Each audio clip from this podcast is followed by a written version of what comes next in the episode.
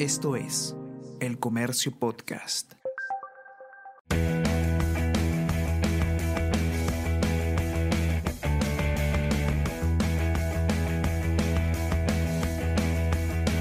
Hola, ¿cómo estás? Mi nombre es Bruno Ortiz y te doy la bienvenida al episodio número 15 en esta tercera temporada de Easy Byte, el podcast de tecnología del diario El Comercio. Este es el penúltimo episodio de este año y lo vamos a dedicar a la transformación digital. Primero conoceremos un poco más sobre un estudio de madurez digital de las compañías en el Perú, para saber cuál es el estado de la transformación digital tanto en las empresas tradicionales como en las startups. Luego veremos cómo está la cosa en los colegios que, Omicron mediante, deberían retomar las clases presenciales el próximo año. Entonces vamos de una vez con el penúltimo episodio del 2021 de Easy Byte.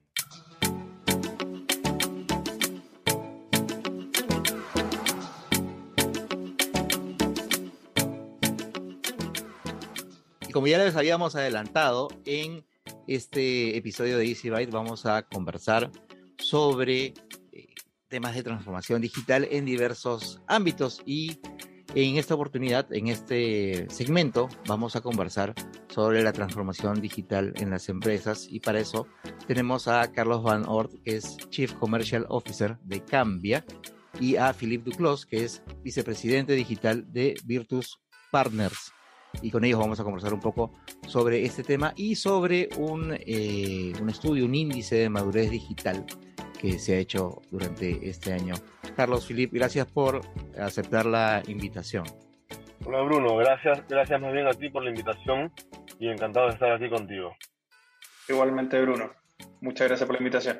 Antes de empezar, eh, primero le voy a pedir a Carlos si es que nos puede explicar brevemente para que la gente eh, más o menos se haga una idea qué cosa es Cambia. Cambia es una empresa que tiene más de 36 años en el mercado eh, de tecnología en el Perú, es una empresa 100% peruana, eh, que estamos enfocados eh, en ayudar a nuestros clientes en el viaje hacia su transformación digital a través de soluciones de tecnología de distintos fabricantes. ¿no? no somos un fabricante, sino somos más bien lo que se llama un integrador de soluciones de distintas marcas. Ahora, Filip, cuéntanos entonces qué cosa es Virtus Partners. Mira, por nuestro lado, partiendo por el equipo de Virtus Digital, nosotros somos el brazo de disrupción e innovación de Virtus, que es una firma líder de consultoría estratégica y transformación que opera en toda América Latina. Nosotros tenemos más de 15 años de experiencia y hemos hecho con aproximadamente más de 200 proyectos apoyando a algunas de las empresas líderes en América Latina, tanto en Chile, Colombia, España, Perú, México, para poder acompañarlos en su viaje de disrupción y aceleración, sobre todo en el go-to-market. Así que estamos muy contentos de poder presentar hoy día este índice que ojalá que ayude de alguna forma a los que nos están escuchando a poder dar ese primer paso o segundo, dependiendo de cuál es el grado de madurez que estén, y que claramente con, con todo el equipo de Cambia hacemos una, tenemos una buena visión de cómo poder hacerlo. Y justamente como ya lo, lo adelantaba Filip, ustedes han hecho, pues, este, han desarrollado en conjunto este índice de madurez digital Virtus 2021. ¿Qué cosa es lo que han buscado medir en, en, con, este, con este índice? ¿Cuáles son los principales resultados que han, encontrado. Efectivamente, ¿no? Como lo comentas, Cambia junto con Virtus, tenemos una alianza, somos partners de negocios y dentro de este partnership hemos desarrollado este, este índice de madurez digital Virtus aquí en Perú, en donde convocamos a una cantidad de clientes de las distintas industrias y con distintos niveles de madurez para hacer un, análisis de su estadio de, madurez eh, digital, de, de avance en la transformación digital en seis pilares. Te lo voy a dar la palabra a Philip para que nos pueda explicar un poco más, pero están básicamente dirigidos a la estrategia, a la experiencia en clientes, a la cultura, a la innovación, a los procesos y, a la, y al uso de data y analytics en cada una de las empresas. Sí, acá yo creo que hay varias cosas que son interesantes también comentar a, a quienes nos van a escuchar que como muy bien decía Carlos, este es un estudio que mide estas seis dimensiones, pero tiene una cosa que es bien exclusiva. El equipo de Virtus Digital está compuesto por, por varios ejecutivos de empresas internacionales, globales, con experiencia fuera de América Latina, dentro de los distintos países. Y este índice lo que recopila es la experiencia de todo un equipo para poder entender cómo enfrentar la transformación. Entonces, como, como bien decían ustedes, este es el primer año donde nos asociamos con Cambia para hacerlo en Perú, pero es un estudio que ya lleva tres versiones. Entonces, ¿qué es lo rico de esto? Que es un estudio que no está hecho con una visión global muy lejano a la realidad de cada uno de los países, sino que es un estudio que, en base a la experiencia de las mejores prácticas que hemos visto en Europa, en Medio Oriente, en Asia, en África, eh, lo hemos traído a, la región de, Latinoamérica, entendiendo que además somos, eh, y aquí yo creo que todos, tanto chilenos, peruanos, colombianos, mexicanos, etcétera, todos tenemos una cultura que es más o menos similar, con obviamente varias diferencias, que es, parte de cada uno de los países. Pero hay cierta cultura empresarial que empieza a tomar un camino que es similar. Hay formas de toma de decisiones que quizás también son similares y vamos a ver que en, en los índices de madurez hay diferencias, pero sigue habiendo una correlación y una congruencia entre cómo poder dar esos primeros pasos, cuáles son las dimensiones que van a estar más adelante o cómo empezar a ejercer una transformación completa. Ahora es bastante interesante eh, esto que mencionan ustedes, las, eh, las seis dimensiones este, que forman parte del proceso de transformación digital y que han identificado en, en, este índice, teniendo en cuenta de que transformación digital es un concepto que se maneja ya desde hace bastantes años, son bastantes años en que, digamos, eh, empezó a estar en boca de todos los involucrados, pero me parece que al inicio como que un poco se malentendió, algunos pensaban que simplemente era pasar a digital algunos de mis procesos, algunos este, pensaban que significaba comprar infraestructura, comprar equipos y qué sé yo. Ha tomado un tiempo, digamos, que se entienda que la transformación digital de una empresa realmente es una transformación digital, es una cuestión de, la cultura de la empresa y, que en, realidad que todos los procesos y todos los flujos de trabajo y todo, todo realmente cambien completamente cómo se estaban haciendo. Lo que tú comentas, Bruno, es, es, es, cierto, ¿no? Y es súper importante porque además los pilares que se han analizado en, el índice no son, no son estancos, digamos. Lo importante y la real transformación digital es aquella que abarca todos los pilares y que a la misma vez se van desarrollando y van desarrollando a la empresa hacia una finalidad determinada, que en este caso es transformarse apoyándose en la tecnología para eh, ser una empresa digital, digamos.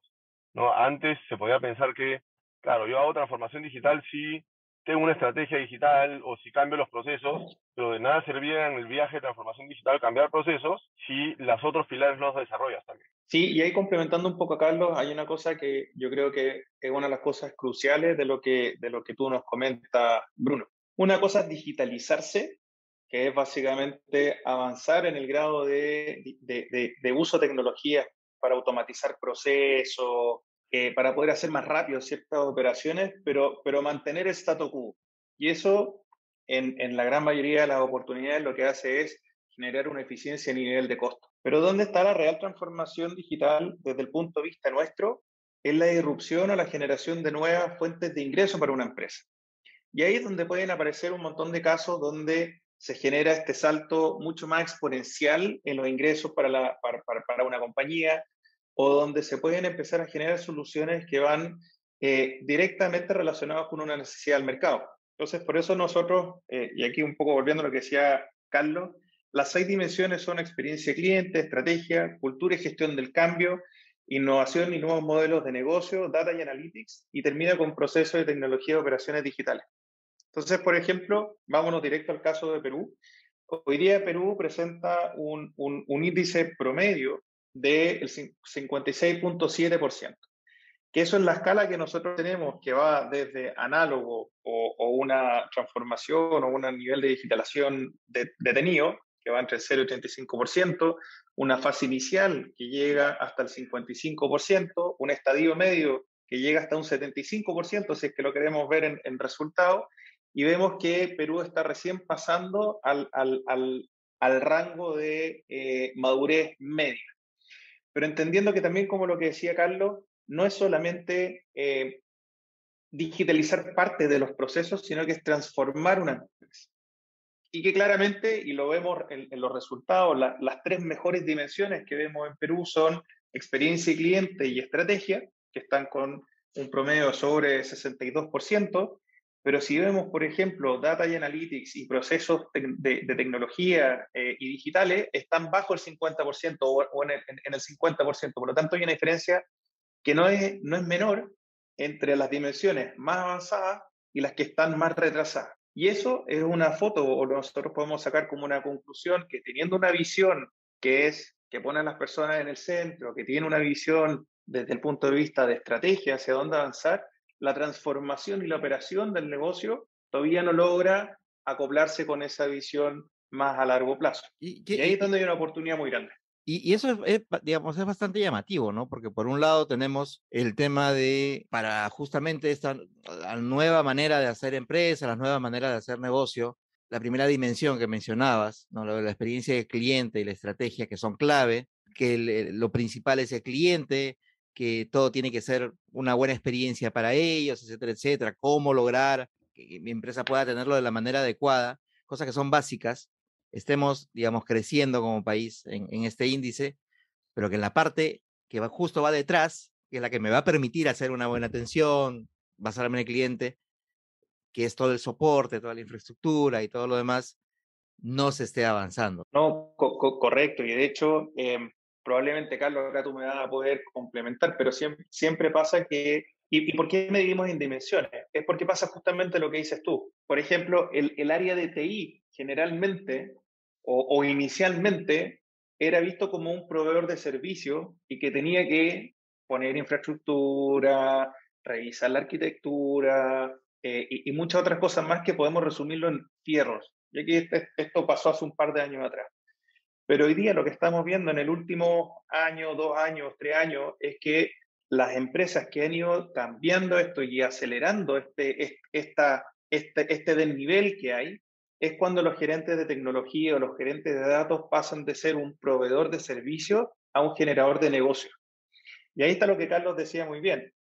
Cómo tecnología habilita negocios, cómo desde la tecnología se integran herramientas que puedan habilitar soluciones.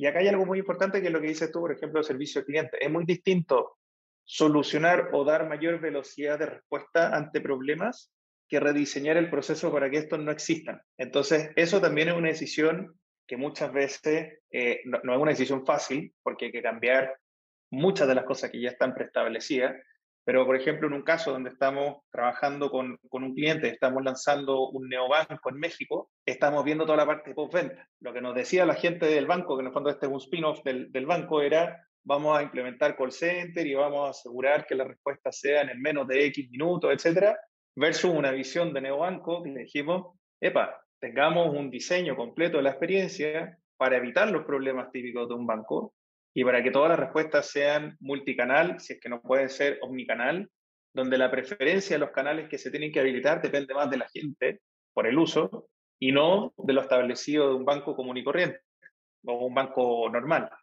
Eh, y esas son las cosas que también tienen mucho que ver con entender cuáles son los assets que, van a hacer que tu estrategia eh, sea mucho más potencial y diferenciadora de cara al mercado.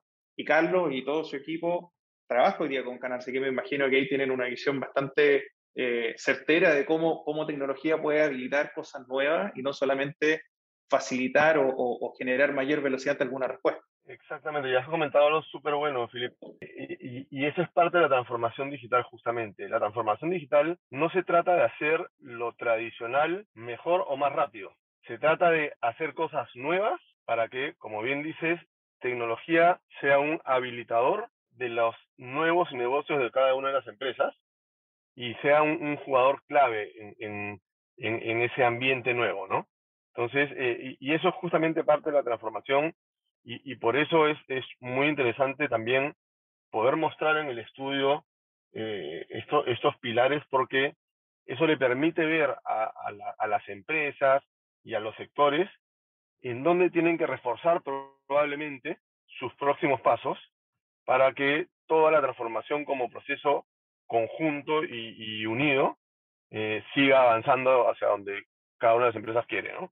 Se trata de una herramienta bastante útil, sobre todo para quienes quieran saber en dónde están parados como parte de, la industria en este caso y, saber más o menos cuál es la tendencia, por dónde está yendo, cómo está, yendo el resto de, empresas con las cuales probablemente interactúa. ¿Dónde puede encontrar o cómo puede hacer la gente o los interesados para acceder a estos datos, de repente poder este, eh, tener un poquito más de, detalle, comparar la información de este índice versus de repente algún estudio o alguna, alguna data que cada empresa tenga interna, poder comparar y decirme, oye, mira, sí tienes razón, efectivamente aquí tenemos que reforzar. ¿Cómo, cómo puede acceder la gente a, este, a esta data?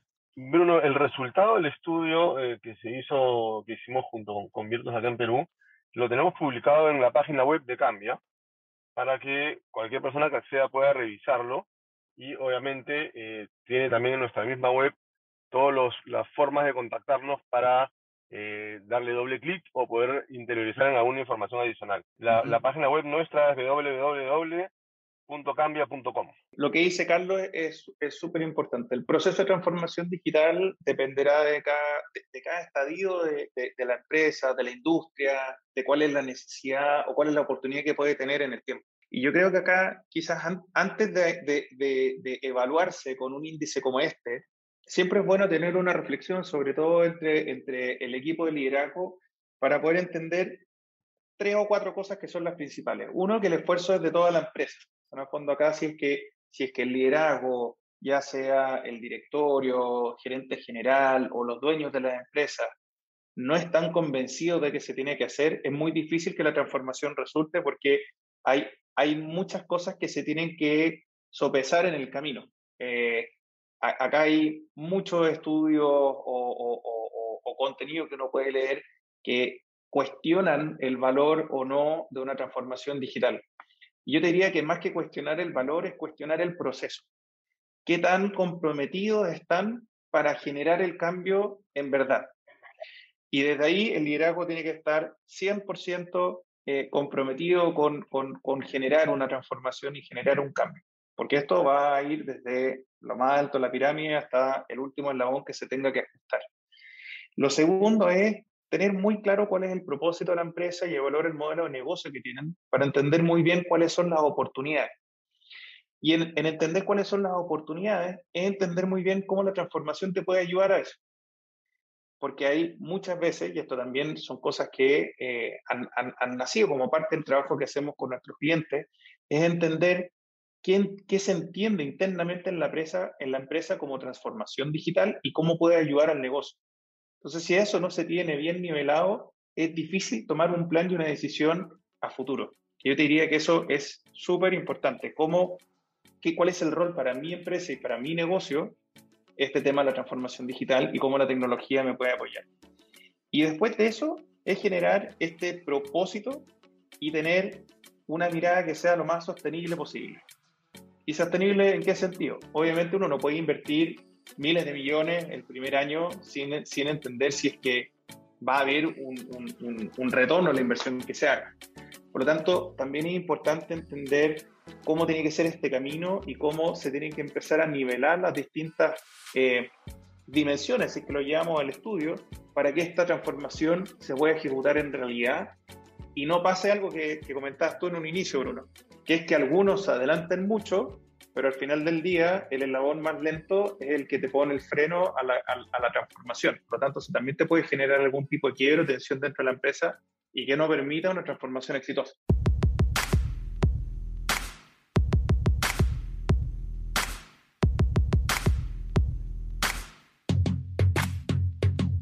Y en este nuevo segmento de Easy Byte vamos a conversar sobre el tema de la educación, cómo va a seguir este tema en un contexto de pandemia. Y para eso vamos a conversar con Mariano Rojas Cerazo, que es asesor de innovación pedagógica del Colegio Nuestra Señora del Consuelo. ¿Cómo estás, Mariano? Muchas gracias por aceptar esta invitación. ¿Qué tal, Bruno? Muy buenos días. Muchas gracias por la invitación. De hecho que tenemos ahora todo un desafío de cara al 2022, no solamente porque eh, es, un, es un desafío eh, en materia de salud pública, sino también pues en materia de educación. Creo que hemos estado eh, apagando incendios a inicios del 2020, cuando apareció todo el tema del confinamiento, Y bueno, en dos años creo que hemos avanzado muchísimo y muchos colegios estamos ya un poco más listos para los desafíos que nos, que nos brinde los nuevos formatos educativos en el 2022. Digamos que era comprensible que en el 2020 eh, se haya tratado de seguir con el año lectivo, sobre todo en, la escuela, eh, de una manera, digamos, no improvisada, sino como que corrigiendo en el camino, porque justamente muchos de estos centros educativos o no estaban preparados para este tipo de educación desde el punto de vista de infraestructura ni desde el punto de vista de, la pedagogía y los docentes. Y sobre todo de, de herramientas que permitan sostener la educación a distancia. Pero este año, en el que todavía continuamos con la pandemia, ya no se podían, em, digamos, no sé si soportarse a la palabra, ya no se podía este, aceptar, en todo caso, ciertos, ciertos, eh, ciertas deficiencias que se habían detectado el año anterior. Y antes de pasar a, cómo va a ser el año que viene, cuéntanos desde tu perspectiva, ¿cómo evalúas que se ha desarrollado este segundo año de educación escolar virtual en un contexto de pandemia. Te cuento un poco la experiencia que hemos tenido nosotros en el colegio y cuál de alguna manera ha sido también mi papel como asesor de innovación pedagógica justo en la institución, en Nuestra Señora del Consuelo. Y por ahí lo voy a tratar de ampliar a otras experiencias educativas que por ahí he tenido la oportunidad de revisar. Eh, de hecho que al principio fue eh, un tema bastante complicado porque no sabíamos ni siquiera qué herramienta o herramientas nos iban a permitir sostener el modelo de educación a distancia.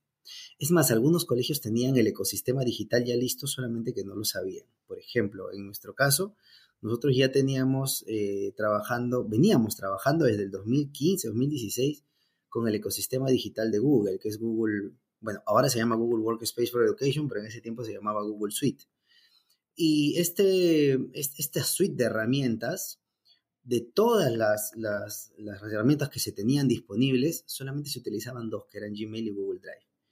Cuando explorando un poco más ante la, ante la etapa de confinamiento, encontramos que habían otras herramientas que nos permitían sostener el modelo educativo, es donde empezaron las capacitaciones a los docentes para poder empezar a apagar esos incendios de saber por dónde le dicto clases a mis alumnos, que era el primer problema, ¿no? Eh, luego de eso, eh, inmediatamente, casi inmediatamente en el 2020, apenas se aprendieron a utilizar las herramientas digitales, se empezó ya a generar un poco más de eh, estrategias emergentes, ¿no? Empezaron a resaltar algunos modelos pedagógicos como la clase invertida, como el aprendizaje basado en proyectos, el aprendizaje basado en problemas, el design thinking, muchos de ellos muy nuevos, otros de ellos ya con algunos cuantos años, pero que tomaron vital importancia en esta etapa porque vieron que era una solución bastante, bastante efectiva. Eh, eso por un lado. Y luego, ya eh, empezando este 2021, tomamos algunas decisiones bastante importantes por toda la competencia digital que habíamos desarrollado en el 2020. Porque el 2020, si bien es cierto, al principio eh, tuvimos este, esta situación de no saber qué hacer, porque creo que todos la pasamos, ya a finales del año teníamos bastantes eh, ideas muy claras e innovadoras. Eh, primero que ya no era solamente reemplazar las horas que antes eran presenciales por horas virtuales, porque eso es por demás antipedagógico, ¿no? Lo segundo era que eh, las competencias digitales ya no le correspondían a ese curso que creo que todos hemos querido desde hace muchos años, que es el curso de computación, ¿no? Cuando entrábamos al laboratorio de computación y nos gustaba pues, prender la computadora, algunos lo único que queríamos era jugar, y pues aprendimos, creo que todos, bueno, yo no sé, eh, en, mi caso aprendí primero pues con, con DOS antes de que apareciera Windows, mira, para que más o menos se den la idea de cuán antiguo soy yo. Y, eh, pero fíjate que siempre se concentraba la parte tecnológica, el desarrollo de competencias digitales solamente en un sector. Y era como que el sector privilegiado de la tecnología. Cuando pasó todo esto nos dimos cuenta que la tecnología ya la habían desarrollado todos. Entonces cambiamos el formato. Muy bien.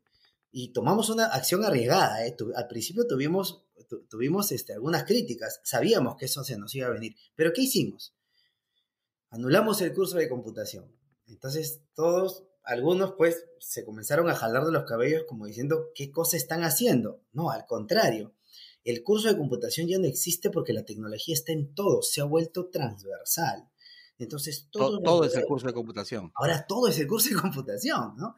O sea, el curso de computación ya no es, ya no tiene ese sector privilegiado. Además, que fíjate, como a todos nos tomó desprevenidos, aprendimos muchísimo, muchísimo a acceder a software libre. Por ejemplo, el ecosistema digital de Google tiene una versión gratuita, a pesar de que tiene cuatro versiones, algunas desde la gratuita hasta algunas que tienen más costo por, el tipo de funciones, los features premium, etc. Eh, tiene una, una, una, versión gratuita. existen miles de plataformas que suman a la práctica docente que son gratuitas. Entonces, estábamos muy acostumbrados también, por ejemplo, a, tener estos programas, estos convenios con otros, este, con otras instituciones, pues que obviamente no voy a mencionar los nombres ni nada por el estilo, porque son otras épocas, pero que el software eh, teníamos que, pagar la licencia por cada estudiante y luego el estudiante cuando terminaba la etapa escolar de repente no tenía la licencia en, la computadora de casa. Entonces era todo un problema porque parecía que solo lo que había aprendido en el colegio le hubiera servido para el colegio y no para lo que viene después, que justamente es el propósito. Entonces aprendimos muchísimo a utilizar software libre de gran calidad. Y muchos de ellos relacionados con Google en nuestro caso. Entonces, como te digo, para continuar la idea, eh, este año decidimos, eh, eh, digamos, anular, ¿no? De por sí el curso de computación y todos los profesores comenzaron a llevar capacitaciones de la mano de un convenio que esta vez sí contemplaba la idea de desarrollar competencias digitales de gran valor para todos los docentes y estudiantes. Y no solamente eso, sino que estas competencias están alineadas la competencia 28 del Currículo Nacional de Educación Básica Regular, que es de nuestro país, ¿no? Eh, por mencionar algunas, ¿no? Personaliza entornos virtuales, interactúa, crea objetos, etc. Entonces, esas capacidades han estado desarrollando nuestros, nuestros estudiantes y nuestros profesores, porque es, una, es un trabajo simultáneo, ¿no? Eh, se ha dado entrenamiento a los docentes para que ellos puedan desarrollar las competencias digitales de los profesores. Y el profesor que, por ejemplo, te enseña programación es el profesor de matemática.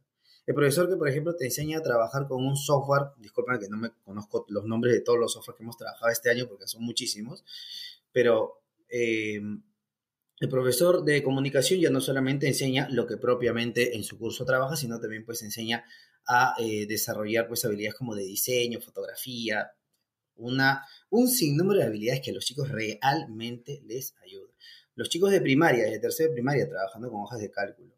¿no? Los chicos de, de, primero de primaria, ¿no? Trabajando, por ejemplo, con estas herramientas STEM, como Lego Digital Designer, este, o Mecabricks, para que comiencen, pues, a trabajar el, el, diseño por bloques. O sea, una, eh, un sinnúmero de competencias que se han desarrollado y que ahora también le ha eh, mejorado de manera pues eh, eh, superlativa eh, el currículum de nuestros docentes, ¿no? O sea, ellos están preparados pues para, cualquier cosa que venga en realidad, siento yo que, que los docentes ahora están preparados para enfrentarla después de todo lo que han pasado.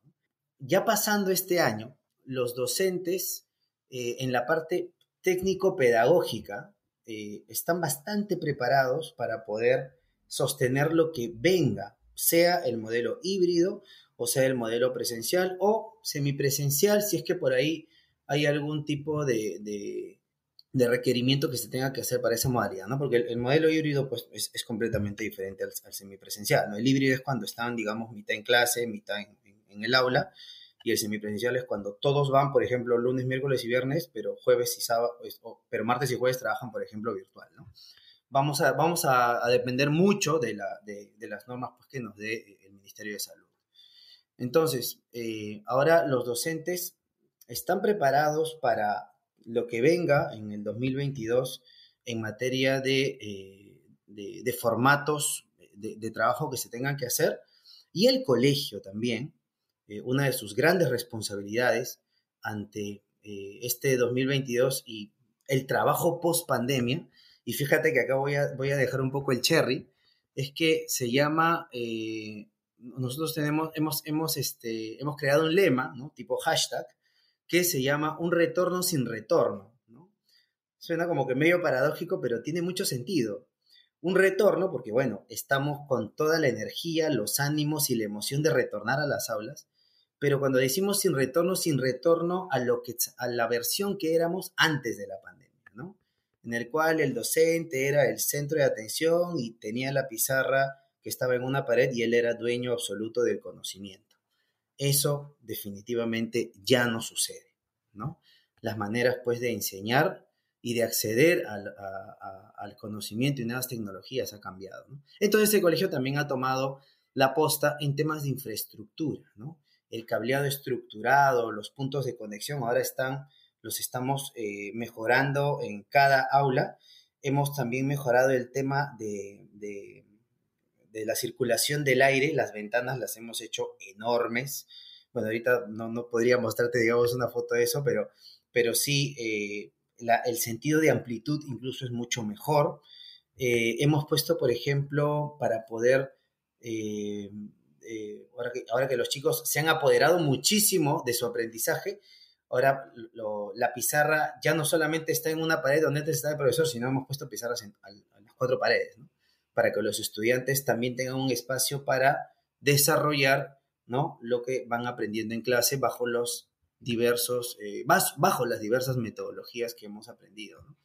Entonces la infraestructura también la hemos cambiado. O sea, el colegio tiene un plan de retorno a la presencialidad. Entonces aquí es donde, eh, si a mí me pides una recomendación, es que los docentes o los colegios en general, sobre todo los que han tenido el privilegio, porque hay que, hay que llamarlo así, creo que somos, eh, eh, no somos todos los colegios los que hemos tenido el privilegio de tener acceso a Internet.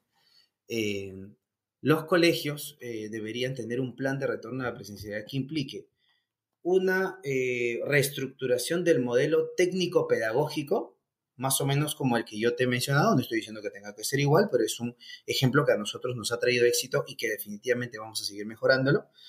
Y eh, una, contemplar la redistribución en las aulas de clase, no solamente por el tema de distanciamiento, sino también por la interacción tremenda que ahora tienen los alumnos después de acceder a tanto conocimiento y a tanta información.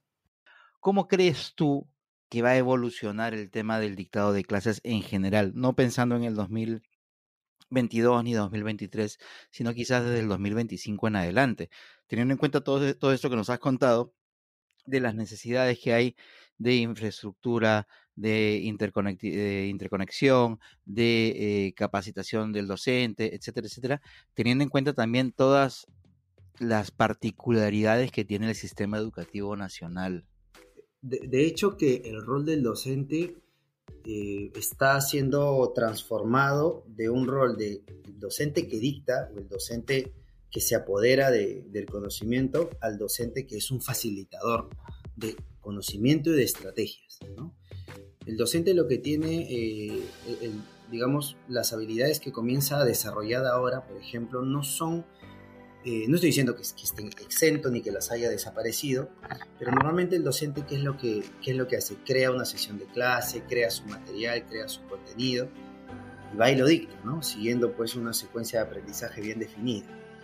Sin embargo, los tiempos y la información disponible y de valor han evolucionado tanto que ahora el docente también desarrolla otras habilidades, como por ejemplo la curación de contenidos. Pues a la hora que el docente comienza a eh, encontrar, eh, digamos, eh, clases o lecciones ya hechas, obviamente pues de, plataformas educativas bien desarrolladas y de alto prestigio, se va a dar cuenta de que existen muchas lecciones y clases que ya están listas para poder, digamos, dictar. Ahora, no es que vamos a verlas y las vamos a poner de frente para que los chicos la aprendan solos, no, sino que el docente tiene que ahora pasar por una especie de papel de filtro humano para poder saber qué tipo de lecciones o qué tipo de contenidos son los que se adecúan, se alinean a, la escuela, a la idiosincrasia de sus alumnos, ¿no? Y también eh, saber, pues, cuál de estas eh, herramientas o estas lecciones, como te digo, tienen eh, un gran valor que sea post etapa escolar, ¿no?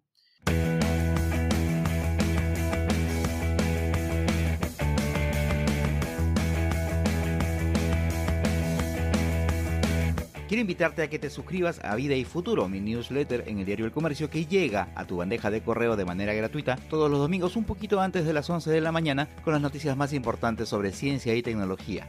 Te suscribes en elcomercio.pe slash newsletters. Muchísimas gracias por llegar hasta el final de este episodio, el número 15 de esta tercera temporada de Easy Byte, el podcast de tecnología del diario El Comercio. Mi nombre es Bruno Ortiz y recuerda que tenemos una nueva cita la próxima semana, así que